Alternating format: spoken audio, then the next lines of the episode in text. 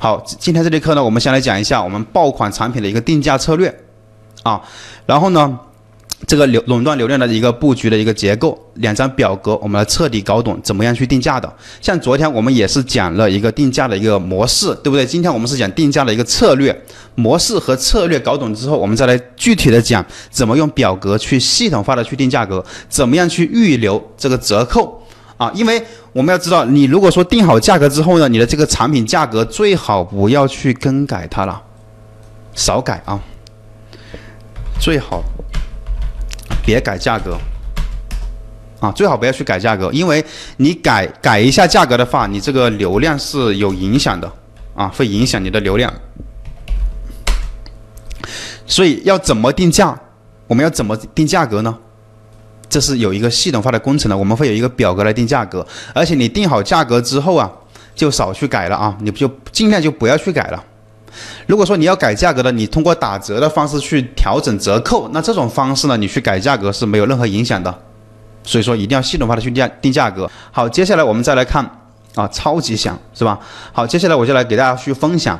因为如果说你们想要把店铺做起来，我不说你们像这样啊，你做到什么二十多万，对不对？你就是哪怕你先你一个新开店的新手朋友啊，你先把店铺做到五千美金，然后做到一万，做到两万，做到三万，慢慢的一步一步的去来，那到底怎么样去做到的呢？我们今天也慢慢的给你去讲，因为你不是说一天就能做到的，也不是说一下子就能做到的，啊，你总得有一个过程。如果说你想更快的去做到去达到，那么你就得花很多的钱，人民币的力量之下呢，什么都可以做到，对不对？但是呢，你那个那个成本呢？太高了，所以说我们要做，肯定是要一步一步去做，一口一口去吃，对吧？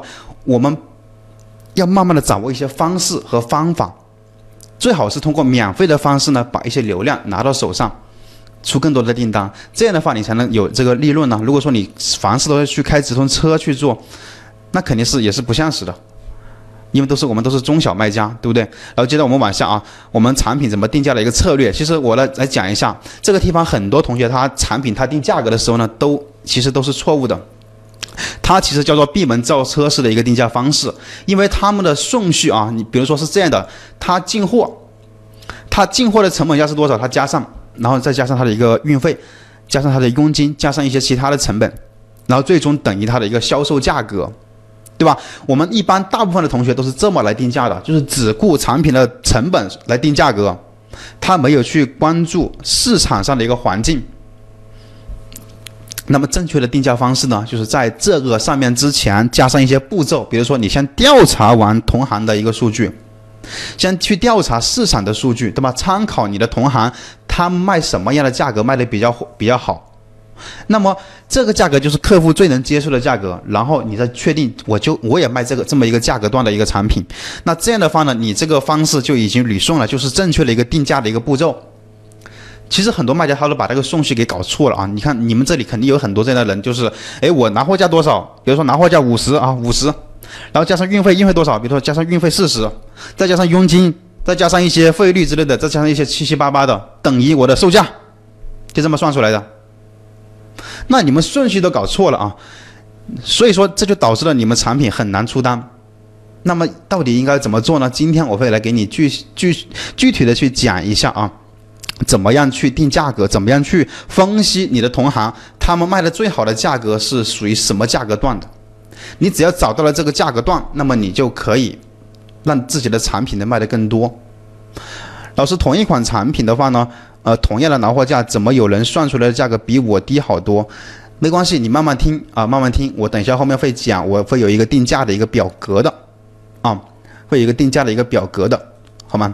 然后有问题的呢，我们最好在课中的时候，在上课之中的时候呢，呃，你可以把问题问上来。对，最好是后面再问啊！你可以把你的问题呢记录到那个什么记事本也好，或者说想保存复制一下都可以。到课后我会安排那个问题解答的。我们讲课呢，可能半个这个这个今天的课程要稍微长一点，就三四十分钟吧。讲完之后呢，我就会给你们去回答问题，好吧？等一下后面我再统一回答问题，不然的话老是打断的话，就更就没思路就不好了啊。